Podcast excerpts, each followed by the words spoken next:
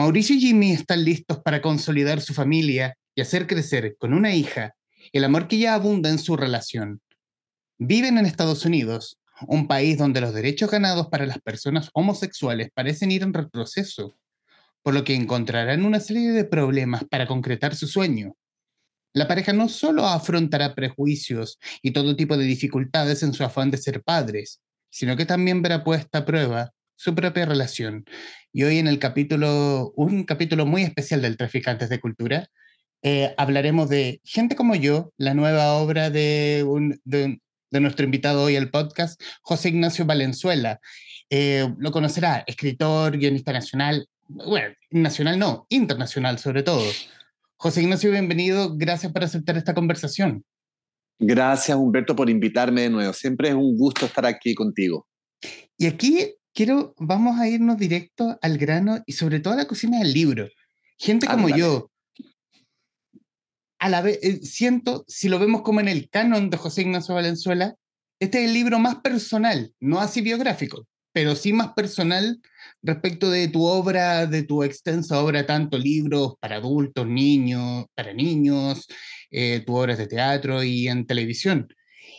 Y, y hablar de la cocina. ¿Cómo, ¿Cómo se gesta una historia como esta? Y antes que todo, ¿qué fue primero, el audiolibro, el audioserie o el libro? Porque también, esta es una historia, historia original de, de Storytel. Exacto. A ver, eh, hablemos de la cocina, como dices tú. Empecemos con la harina, el azúcar, la leche, en fin. hará unos cuatro años y medio, tal vez cinco años, recibí una llamada de Storytel. Storytel es esta casa productora, generadora de audiolibros, pero que en su momento también decidieron tener sus propios originales. Eh, historias que no pudiesen ser encontradas en ninguna otra parte salvo en Storytel. Y entonces ellos convocaron, creo que fueron como a 10 escritores alrededor del mundo para que escribieran un audio serie original para ellos. Y yo recibí la invitación y yo decidí escribir esta historia, la que tú tienes en tu mano, Gente como yo. Y se convirtió en una audioserie eh, de 10 capítulos, cada capítulo duraba más o menos media hora, y tenía que tener esta audioserie una estructura de serie, por supuesto. Eh, tenía que tener capítulos eh, interesantes, que fueran en progresión dramática, que tuvieran cada capítulo un golpe final poderoso, un cliffhanger que dejará a la gente en ascua, a los, a los oyentes en ascua, para que quisieran pasar al siguiente capítulo y así. Y eh, hará cuatro años atrás, más o menos, salió a la luz gente como yo en su versión audioserie, que fue un éxito enorme en los países de habla hispana donde la plataforma Storytel tiene presencia. A raíz de ese éxito grande que tuvo gente como yo a nivel de audioserie, es que la misma Storytel decide sacar la versión en inglés de gente como yo y sale en la audioserie People Like Me, la versión en inglés de gente como yo que también le fue muy bien y con esas dos versiones en español y en inglés, eh, gente como yo llegó literalmente al mundo entero a través de la plataforma Storytel. A raíz de todo eso, de todo el ruido que hizo la serie, tanto en español como en inglés, a raíz de todas las menciones que se hacía de la serie cada vez que venía el orgullo, el mes del orgullo, por ejemplo, en distintos países, es que recibo una llamada de Penguin Random House, que es mi casa editorial con la que llevo publicado muchísimos libros eh, desde México, y recibo esta llamada desde México diciendo que querían publicar ahora la eh, versión literaria de gente como yo. Y así entonces como llega gente como yo, ahora como una novela literaria, a las librerías y a tu mano. Excelente. Y ¿Y cómo fue esta, mm, esta introducción a, la, a las audioseries? Tengo entendido que es tu primera, esta es una primera incursión. La primera, yo no había hecho nunca una. De hecho, Storytel por su lado, tampoco en español había hecho muchas audioseries, era algo que estaba como recién empezando, y de hecho yo me acuerdo de haber hablado con, con Aranza Núñez, que era mi editora en Storytel en ese momento, que además es una muy querida amiga, y decía, ¿cómo se escribe una audioserie? ¿Cómo lo hago?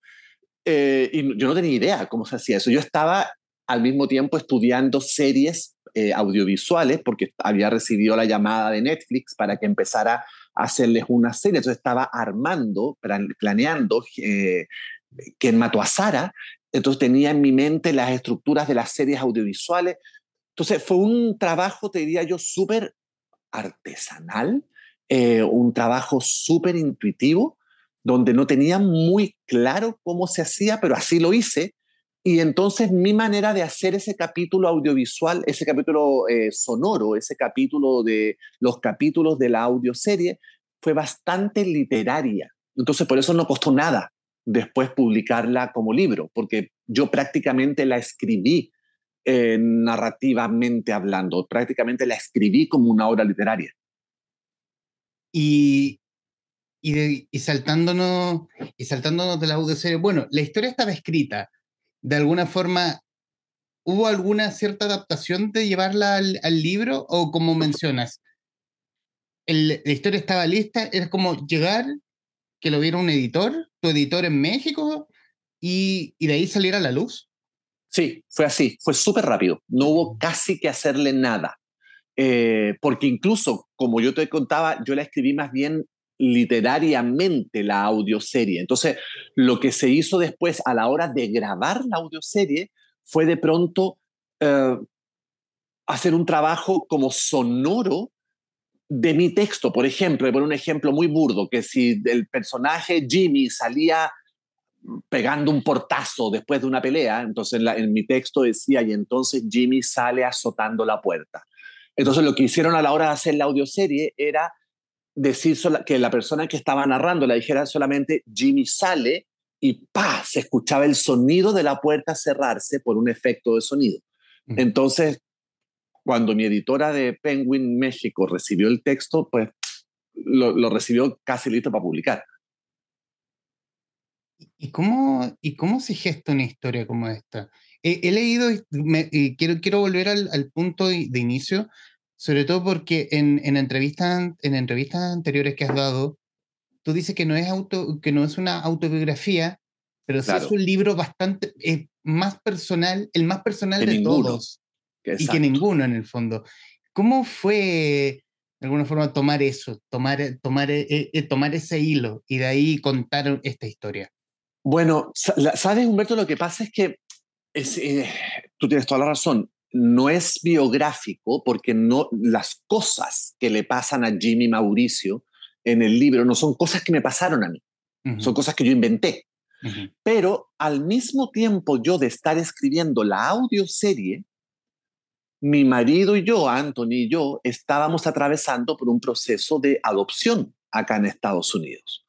Por lo tanto, cuando yo recibo la, la invitación de Storytel para escribir la audioserie y que mi editora de Storytel me dice, mira, quiero que me, escribas una historia, ojalá algo polémica, contemporánea. Yo le digo, mira, ¿sabes qué? La verdad, estoy en este momento con la cabeza en cualquier parte menos en el teclado de mi computadora porque estoy tratando de adoptar y eso es un trabajo gigantesco y me dice, bueno, escribe sobre eso, escríbeme sobre eso.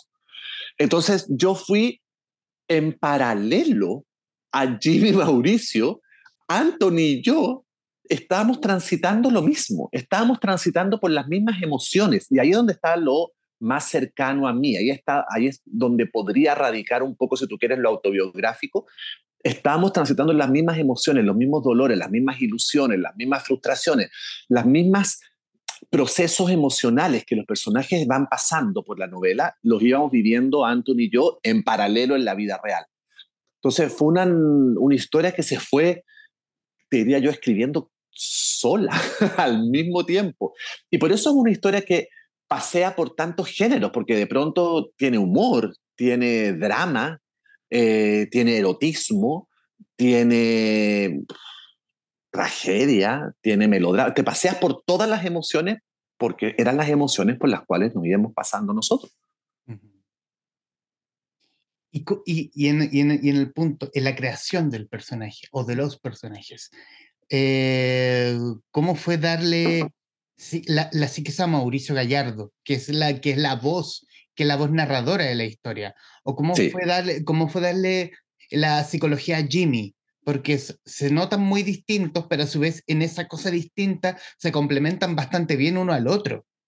Sí, bueno, eso es también bastante autobiográfico. Eh, Mauricio, la voz de la voz narrativa, la voz en primera persona que va contando tanto la audioserie como la novela, eh, Mauricio es muy parecido a Anthony. A pesar de que, por supuesto, no se parecen nada porque Anthony no es fotógrafo, en fin, los papás de Anthony, o sea, es completamente distinto, pero tiene el alma de Anthony, tiene el alma de ser un personaje mucho más extrovertido, un personaje mucho más emocional, un personaje que funciona desde el corazón, desde la tripa, eh, que no tiene miedo a decir de pronto grandes verdades por más atroces que suenen, eh, y que al mismo tiempo aporta aporta una brisa fresca, aporta una ligereza en medio de la tragedia que es muy útil cuando se está viviendo un drama. Yo, por lo, por lo personal, soy bastante más parecido a Jimmy. Yo soy mucho más cerebral, más aburrido, más anclado en la tierra, eh, más retraído. Yo no soy un ser social, no, no sé muy bien comportarme en una fiesta o en un evento social, soy muy torpe para esas cosas.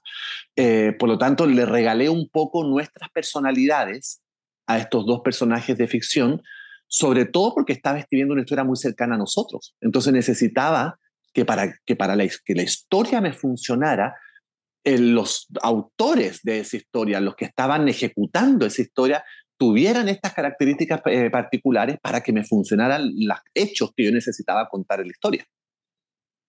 ¿Y cómo, y cómo fue escribirlo eh, mientras ocurría el proceso tuyo y de Anthony respecto de la, de la adopción? O sea, el comienzo del libro es, o sea, uno, uno ve la historia y son muchos los portazos que reciben Mauricio y Jimmy respecto de poder adoptar, porque el homófobo es muy es bien hipócrita en el sentido de no decirte las cosas a la cara y disfrazártelas como el gente como ustedes, así como, así, te, tiro la pelota a ti y me voy corriendo.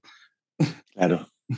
Mira, Humberto, escribir el libro al mismo tiempo que vivir el proceso fue bien psicótico, por un lado, pero por otro lado fue, fue sanador, fue terapéutico porque yo, nosotros con Anthony no lo estábamos pasando bien durante el proceso de adopción. Entonces yo tenía la posibilidad de arreglar, de arreglar esa, esa, esa vida que no estaba funcionando, yo tenía la posibilidad de arreglarla en la ficción. Entonces, eh, te diría yo que lo más complicado y lo más difícil, lo más doloroso de todo ese proceso de escritura fue el final porque yo empecé a darme cuenta como escritor, no como ser humano que está tratando de ser padre, sino que como escritor empecé a darme cuenta que mi historia, la de Ginny y Mauricio, ya estaba llegando a un final. Y entonces empecé a cuajar el final dentro de mi libro, empecé a enfilar las naves para que Ginny y Mauricio tuvieran un final. Pero al mismo tiempo, la persona que estaba haciendo eso, o sea, el escritor que hay en mí, se estaba dando cuenta que el ser humano que soy no estaba llegando a un final. Entonces fue muy doloroso porque llegué a sentir envidia de mis personajes, porque a mis personajes sí, mis personajes sí tuvieron un final para su historia. Y yo en la vida real, que era quien estaba haciendo la historia, no lo estaba teniendo. Y cada vez me daba cuenta, me daba más cuenta que mi final no estaba ni cerca de llegar y que si llegaba iba a ser súper distinto y mucho más doloroso que el final que yo le estaba dando a mi personaje. Entonces yo, te diría que esa fue la parte más difícil de vivir el proceso al mismo tiempo que escribirlo, darle un final, porque yo fui mucho más generoso con la vida de mis personajes que la vida fue conmigo. ¿Cómo, y cómo es darle, em, escribir una historia y sobre todo una historia que estaba pasando, estaba pasando en, en, ese momento? O sea, para la, para la época que mencionas, los Estados Unidos de Trump era un, era un bloque, era un, era un bloque tremendo que resulta que ya, allá haber dejado Trump el poder, como que están las redes mismas, sobre todo por las medidas que tomó Ron DeSantis en Florida, eh, para la comunidad LGBT. ¿Cómo fue, cómo de alguna forma estuviste escribiendo, tu eh, escribiendo la historia mientras la historia misma pasaba por el lado? Sucedía, sucedía en el momento. Sucedía, sí, era, pero digo, fue bien psicótico porque yo escribía una historia que estaba pasándome a mí al tiempo que yo veía un país, que era el país donde estaba situada la historia de gente como yo, a través de mi ventana, que retrocedí, retrocedí, retrocedía. Entonces era como si la línea de la meta me la fueran corriendo cada vez más hacia adelante, cada vez más hacia adelante. Y por más que yo corriera y que con Anthony corriéramos y que tratáramos de correr como unos locos para llegar a la meta, cada vez la corrían más adelante. Em, pero al mismo tiempo ese libro me ayudó a sobrellevar todo eso. Por eso hay gente que piensa, yo incluido, que la literatura es terapéutica, porque la literatura te puede ayudar a hacer las paces con ciertos temas o con ciertas personas o con ciertos aspectos de tu vida que a lo mejor no, no eres capaz de hacer esas paces de otra manera si no es o leyéndolo o escribiéndolo en mi caso. Y en, este, en ese sentido, por eso este libro es mi libro más personal, porque este libro es una, una catarsis literaria, donde yo a través de la ficción fui capaz de apaciguar una situación muy conflictiva de mi vida. Y, sobre todo, y, sobre todo dando, dando cuenta de que uno ve a Estados Unidos como el país de las oportunidades, del American Dream, como, te la, como, te la, venden eh, desde acá. De las libertades. el país de las libertades, y de pronto esas mismas libertades fueron cayendo una a una, a una, a una. Y siguen, y siguen cayendo, Humberto, todos los días. Cada día hay una nueva ley antitrans, eh, anti-LGBT, eh, estaba leyendo, yo sigo muy de cerca toda esa situación acá en Estados Unidos, obviamente, como familia homoparental la tengo, lo tengo que hacer. Eh, en lo que llevamos del año, que son cuánto, 40 días, 42 días, no sé cuánto, pero nada, eh, se han presentado más de 300 leyes anti-comunidad LGBTQ+. Más de 300 leyes. Entonces, la cosa no pinta nada de bien. No pinta nada de bien. Y, y, y, tú le das un juicio, le das un porqué a lo que ocurre, aunque sea difícil, de, probablemente ni siquiera yo puedo darle un porqué a como esta ola de retrogradidad, acabo de inventar una palabra, eh, a, este, le, das un porqué a, este, a esta vuelta de tuerca, a esta disminución de derechos?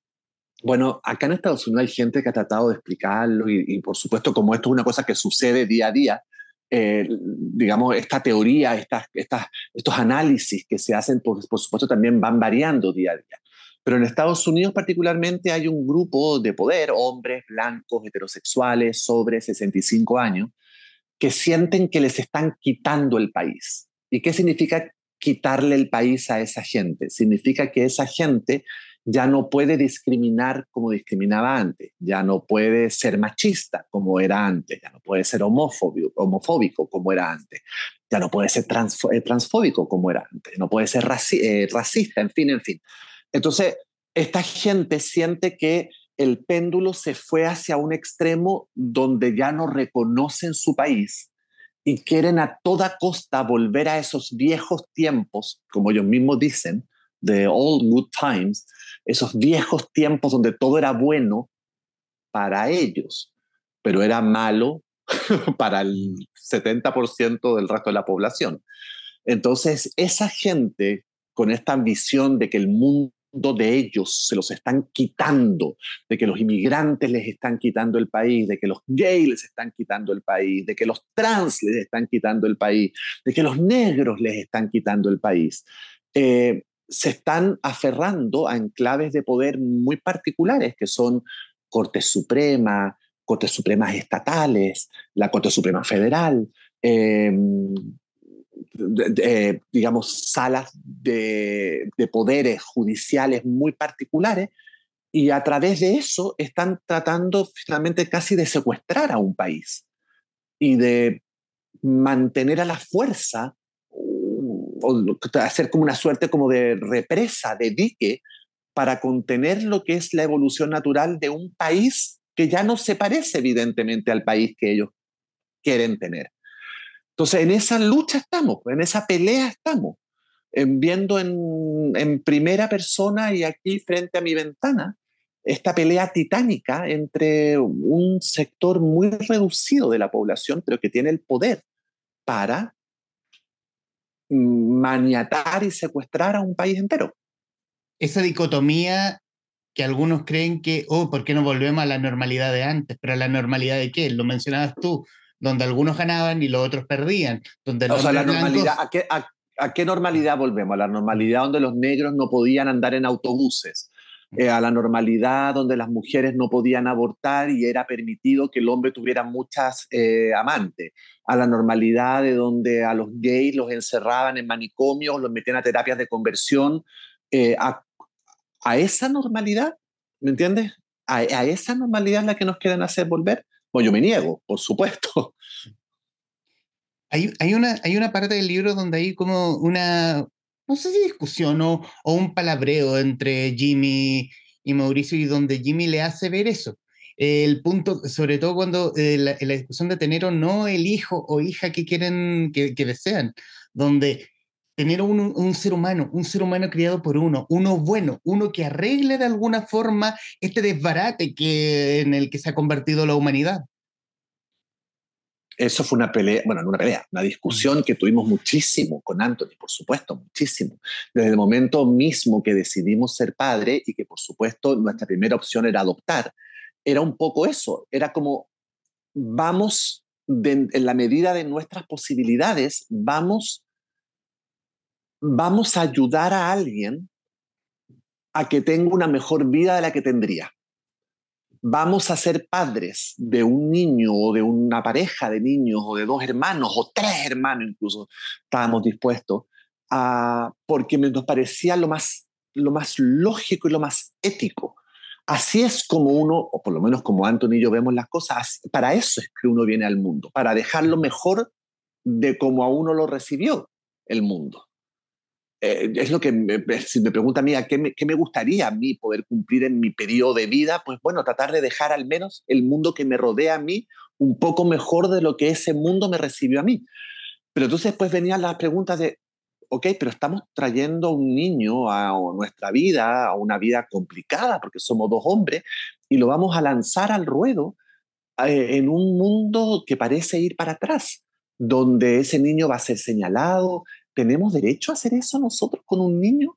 Eh, pero ¿qué es peor o qué es mejor? ¿Que siga en el Sename o que siga en un orfanato o que esté en nuestra casa a pesar de que va a tener que enfrentarse a esta discriminación? Entonces, es un debate sin fin, evidentemente, donde de pronto yo estaba por una postura y Anthony por otra, y después cambiamos, después estamos al mismo tiempo, después estamos los dos opuestos.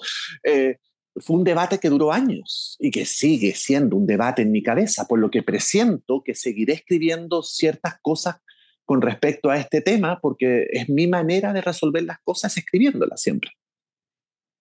En, una entrevista hablabas de que, que tú escribías cosas que te, de lo que veías, lo que te molestaba, lo que te quejaba, y de alguna forma lo plasmabas o lo sublimabas en la escritura.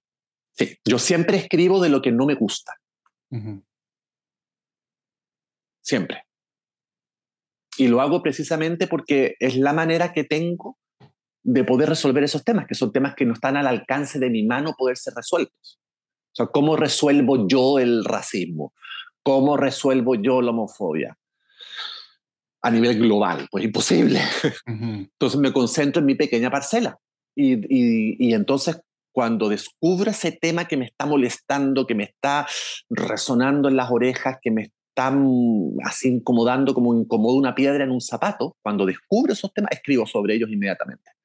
No solamente en literatura, en las telenovelas también, las teleseries que hice para Chile, en mis obras de teatro, en las películas que he escrito y por supuesto en las series también. Están llenas de temas que me molestan a mí, que he tenido la fortuna que son temas que también le molestan a otras personas y que por eso la han visto algunas personas pero son temas que me molestan a mí. Creo que esta pregunta te la hice la vez que conversamos sobre naufragios, pero quiero enfocarla en este libro, sobre todo porque a, tu juicio, ¿qué, ¿qué, historia lo imaginaste esta historia siempre como una audioserie? ¿Esto perfectamente puede haber sido una telenovela para TV Azteca o, o la próxima serie en Netflix, por ejemplo? Podría, podría. Eh, obviamente cuando la empecé a escribir, cuando me senté a teclear gente como yo, eh, mi única eh, meta en ese momento era generar una audioserie. Esa era mi tarea. Y estaba, estaban todos mis sentidos puestos a eso, ¿me entiendes? A generar esta audioserie. Cuando llegaba la tarde, la noche, yo me sentaba a escribir, de alguna manera yo tenía que ser capaz de contar esta historia a través de la voz de alguien, porque iba a ser esa misma voz la que iba a contarle después a la audiencia la serie. Pero obviamente, obviamente, al ser yo un escritor híbrido, porque funciono tanto para la literatura como para lo audiovisual, mis textos siempre tienen esa, ese, doble, esa doble militancia, por decirlo de alguna manera. Y desde que yo hice ¿Quién mató a Sara?, que fue la primera serie que hice para Netflix, ha habido un interés de la industria audiovisual por como revisitar mis libros para ver cuáles de esos libros se pueden llevar a la pantalla. Y de hecho, gran parte de mis libros ya están vendidos los derechos audiovisuales. Y fue muy curioso porque los derechos audiovisuales de gente como yo se vendieron apenas salió la audioserie o al poquito tiempo de salir la audioserie. Ni siquiera había alcanzado, no estaba ni en planes sacar el libro cuando ya se habían vendido los derechos audiovisuales. Eh, no tengo idea si se va a llegar a hacer algo audiovisual con gente como yo. Me encantaría. Sé que hay unos proyectos dando vueltas por ahí de gente como yo audiovisual, cosa que sería genial porque cerraría el círculo completo. Imagínate, ah, primero como audioserie, después como libro y después como serie o película. Sería un sueño. Me encantaría. Y obviamente, eh, no sé si yo pueda estar, formar parte de algo audiovisual porque yo tengo un contrato de exclusividad con Netflix pero eh, obviamente trataré de estar lo más cerca posible de ese proyecto que se haga. Me encantaría. Eh, estamos conversando en el Traficantes de Cultura con José Ignacio Valenzuela, autor de Gente como yo, editado por Suma de Letras eh, por parte de los amigos de Penguin Random House, grupo editorial. Quiero citar una parte del libro y conectarlo con una pregunta. Es respecto de, de la familia. Así que, pero primero cito. Ese mismo día, Jimmy llevó a mis padres al aeropuerto. Nos despedimos en el hotel, donde yo iba a quedarme hasta el día siguiente, cuando llegara nuestro turno de subirnos a un avión para regresar a Miami. Mi mamá se fue llorando, hundida en el hombro de mi padre, que hizo esfuerzos sobrehumanos por no derramar un par de lágrimas. Se abrazaron con fuerza a mi marido, le besaron ambas mejillas, le hicieron la señal de la cruz en la frente y le juraron amor eterno por cuidar tan bien de mí. A mí me hicieron prometer que jamás haría nada para molestar a Jimmy. Mira que ese hombre es un santo, Mauricio, un santo. No se movió de tu lado ni siquiera cuando le correspondía tomar el turno del descanso para irse a dormir al hotel. Hombres así ya no existen, te lo digo yo. Enrique, dile algo. Dile que tú también crees que nuestro Mauricio se ganó la lotería. Y yo les prometí una y otra vez, todo lo que querían oír, porque también creía que Jimmy era el mejor premio del mundo y que se merecía mi total devoción. Eso es una parte del libro y, y, es, con, y es sobre todo construir los personajes, los secundarios, en especial los padres de Mauricio, que aman a Jimmy, que aman. O sea, de alguna forma es como, tú haces feliz a mi hijo, te vamos a querer, te vamos a papachar, eres, eres nuestro hijo, eres parte de nuestra familia. Bueno, eso es un poco la historia de mi vida. Mis papás aman a Anthony, creo yo que hasta más que a mí a veces. Eh, yo estoy seguro que no dejarían entrar a esta casa nunca más a alguien. Eh, o sea, no dejarían entrar, eh, ellos no, volverían a, soportar, ni a aguantar, ni a dejar entrar a su casa nunca más a nadie si yo me separara de Anthony o algo así. Olvídalo. Ellos, mm, no, no funciona de esa manera ya la historia. Son demasiados años míos con Anthony. Pero lo que yo quería, sobre todo con los personajes secundarios, era hacer una suerte como de coro griego. ¿Te acuerdas de la... Yo estudié literatura y una de las cosas que siempre me gustó mucho de las tragedias griegas era que estaban los personajes protagonistas y detrás había un coro griego, que eran voces. Eran voces que iban narrando un poco lo que el pueblo pensaba, lo que el pueblo decidía, lo que los dioses iban a hacer o las aventuras o desventuras que nuestro protagonista iba enfrentando. Entonces, como esto era una audioserie y yo podía jugar con las voces, yo quería tener en primerísimo primer plano a Mauricio narrándonos por su propia voz la historia, pero quería voces detrás. Quería voces que de alguna manera fueran como este coro griego que te digo yo, que fueran dando el sabor de la historia, que fueran dando los pormenores de la historia, o estas voces con las que se pudieran rebotar los conflictos que estaban viviendo los personajes. Y decidí que esas voces, que ese coro griego, iban a ser los papás de Mauricio. Y son, creo yo, mis personajes favoritos. Eh, son los personajes además que aportan una gota de humor y de hasta de carcajadas de pronto, porque la relación de ellos es muy divertida. La mamá de Mauricio es, es como la madre universal. Ella eh, es como una mamá gallina que arropa con sus alas a todos los pollos que se van cruzando por el camino y el marido es como un hijo más, entonces lo mandonea, lo, lo manda para allá, lo manda para acá, le dice lo que tiene que comer, pero al final se aman con locura esas, esas, esas, dos personas, los dos papás de Mauricio. Entonces me pareció muy divertido salpicar con humor esta historia que de pronto puede sonar melodramática, a pesar de que no lo es, es una historia bastante liviana dentro de todo. Eh, pero me pareció muy importante salpicarla de esos momentos a través de estas voces y qué mejor que usar los personajes secundarios para eso. Entonces, además, yo puede, o sea, uno escuchando lo que tú leíste, uno puede imaginarse incluso hasta físicamente cómo son los papás de Mauricio. Nada más que por las cosas que dicen y cómo las dicen. Y eso siempre es un ejercicio narrativo muy interesante. Yo me imaginaba a la mamá de Mauricio, creo que se llama Carmen Salinas, la fallecida Carmen Salinas, la, como la primera gran actriz de México. yo me lo imagino a ella, es como chiquita, es como, y, te agarra y, te besa y, te, y te da un cariño así, pero, brusco, pero un cariño bueno. Exacto. Así es, así mismo es, así mismo me lo imaginaba yo. Una señora pequeña, pero gigante al mismo tiempo. Y, y respecto de ese concepto de familia, es como, yo creo que aquí probablemente quienes van a ver este, este podcast, eh, ya sean en las redes sociales o si sale en televisión probablemente, em, yo creo que todos tenemos más o menos claro el concepto de familia.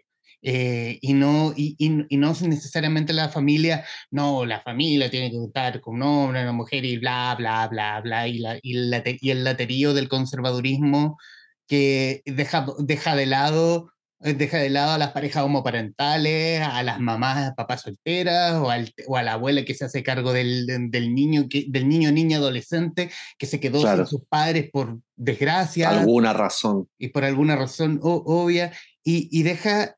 ¿Y cómo, cómo, se configura hoy, en el 2023? Claro, hablamos de cómo se configura esa llamada normalidad. ¿Cómo se configura hoy el concepto familia? Claro, bueno, esa, esa es la gran pregunta que responde el libro si es que hay alguna pregunta que responde el libro. Pero, pero digamos, mi, mi aproximación a esta historia era para tratar de responderme yo esa pregunta. ¿Qué hace que una familia sea familia? Porque además mi familia, la familia que yo creé con Anthony desde hace 20 años, es una familia que ha estado permanentemente cuestionada. Es una familia que hemos tenido que defender, que explicar una y otra vez. Es sido una familia que hemos tenido que defender una y otra vez es una familia que hemos tenido que justificar de alguna manera ante la ley, es una familia que no gozaba de los derechos. Entonces, en el fondo, ¿por qué si para Anthony para mí esa era nuestra familia, no lo era para algunas personas? ¿Por qué la gente como yo tenía que tener un trabajo extra para poder explicar su tipo de familia? Y eso nos lleva a la pregunta, absurda, si tú quieres, pero que, es necesario hacérsela a algunas personas, es ¿qué, es ¿qué hace una familia? Y lo que hace una familia no son la cantidad de integrantes, ni el sexo, ni el género de los integrantes. Lo que hace una familia son los vínculos de amor y los vínculos de protección que se establecen entre esos integrantes. Y el amor y la protección no tiene género. Por lo tanto, una familia puede componerse de un ser humano con su perro, o puede ser componerse de dos personas del mismo sexo solos o con hijos, o personas de sexos opuestos, solos o con hijos, o como tú bien decías, una abuela, un tío.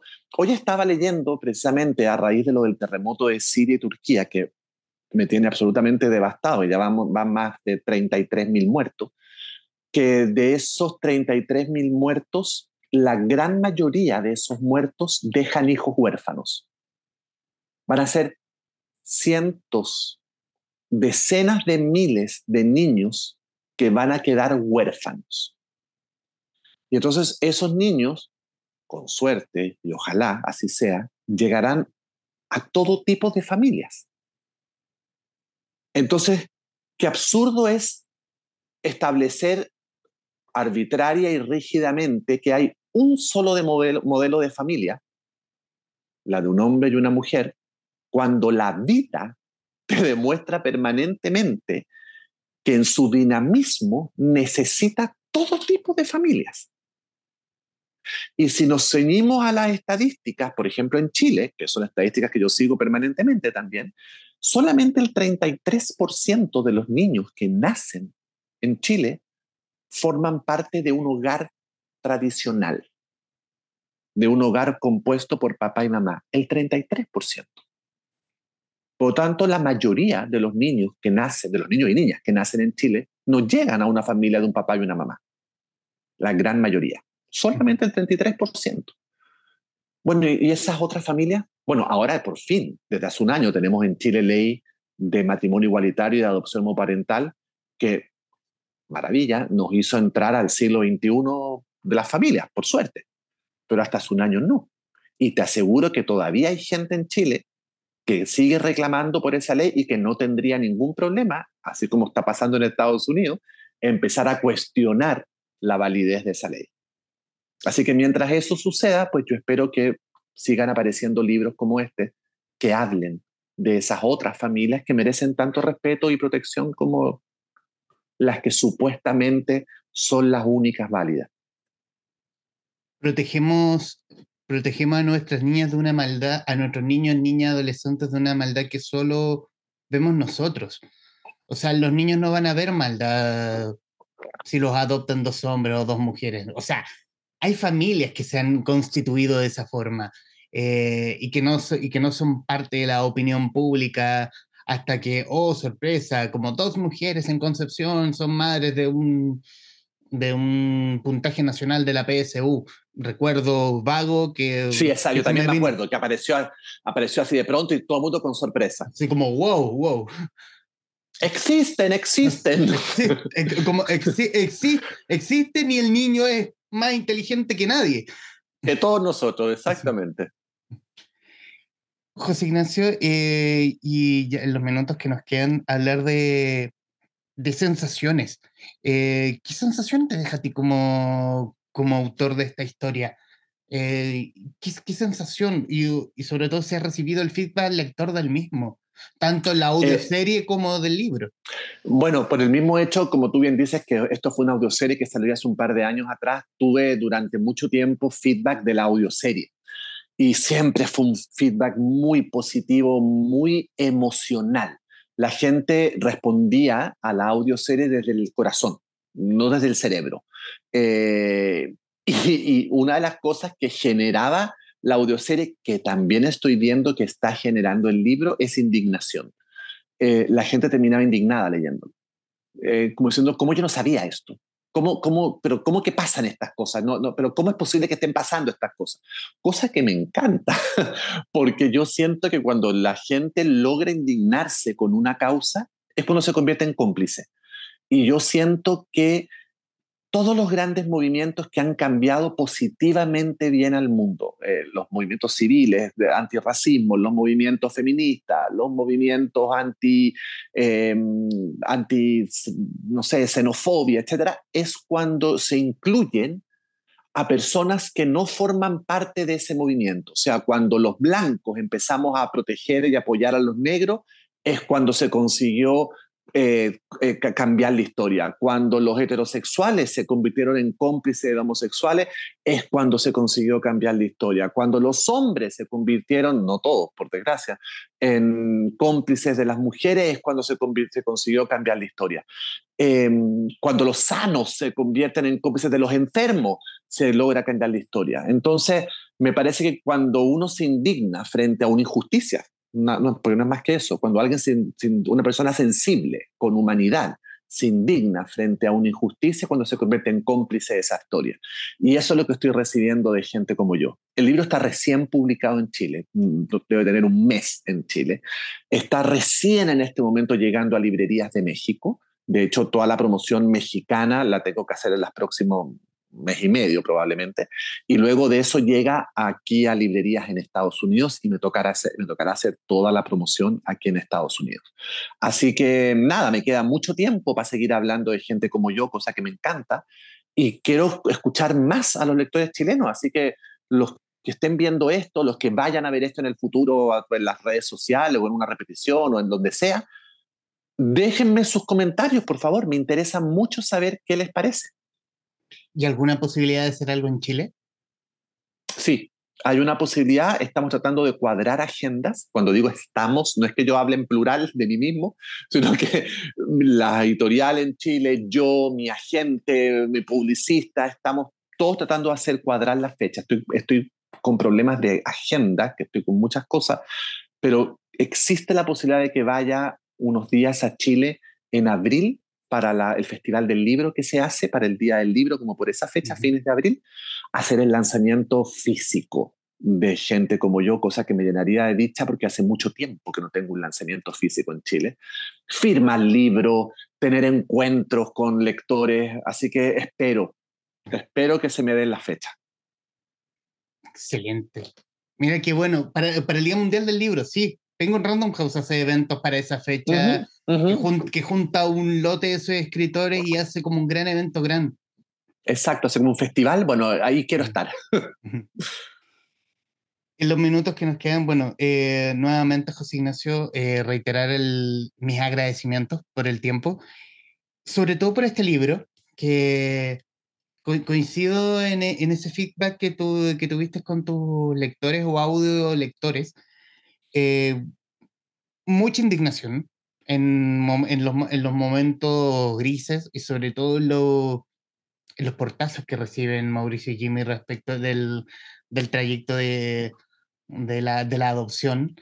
Eh, pero siento también una historia llena de luz, eh, que a pesar de todo, que a pesar del camino, que a pesar de las piedras en el camino, hay algo de esperanza.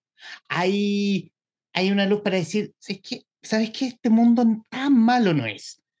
Porque hay algo, está, ese algo. Y, esa, y, esa, luz, y esa luz que, de la que podría resaltar del mundo y lo que resalto del libro. Es que, ¿sabes, Humberto? El libro es una historia de amor. Una historia de amor de una pareja, independiente si son dos hombres o dos mujeres, un hombre y una mujer. Es una pareja que quiere ser padre. Por lo tanto, estamos hablando de amor. Entonces, no puede no ser un libro luminoso porque el amor es luminoso. Eh, y es una gran historia de amor, punto. Que yo espero que algún día mi hija la lea. A mí me encantaría que Leonora en algún momento de su vida, cuando sea más grande, lea el libro. Porque de alguna manera va a estar leyendo su propia historia o va a estar leyendo la historia que, sus padres tuvieron que atravesar. Por supuesto, una historia muy ficcionada, eh, pero, pero ahí está la, la semilla, ahí está el recorrido que sus padres tuvieron que hacer. Y espero que termine el libro llena de luz también.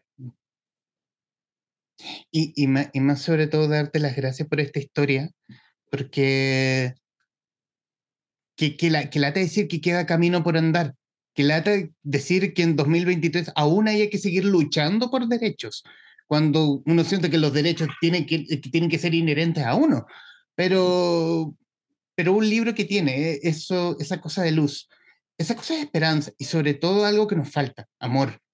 Qué, qué, qué bonita palabra, qué bonito sentimiento y qué bonito libro sobre todo. Muchas eh, gracias. Y, habla, y estos minutos finales, bueno, estos minutos finales son tuyos para que diga lo que gusta respecto del libro, y gente como yo, de lo que les salga del corazón. A ver, primero que todo quiero agradecer a toda la gente que ya está leyendo el libro, que es mucha, porque me lo ponen, me mandan las fotitos en mis redes sociales, a la gente que también escuchó la audioserie tanto en español como en inglés, quiero darle las gracias. Para mí siempre es muy emocionante sentir que algo que yo hago, porque no tengo más remedio que hacerlo, porque para eso vine al mundo, pueda resonar en la cabeza, en el corazón, en las tripas de otra persona. Me, sorprende muchísimo.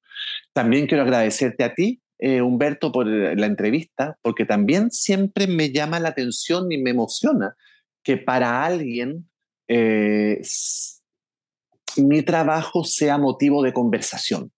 Eh, ah, sobre todo algo tan íntimo como es escribir un libro.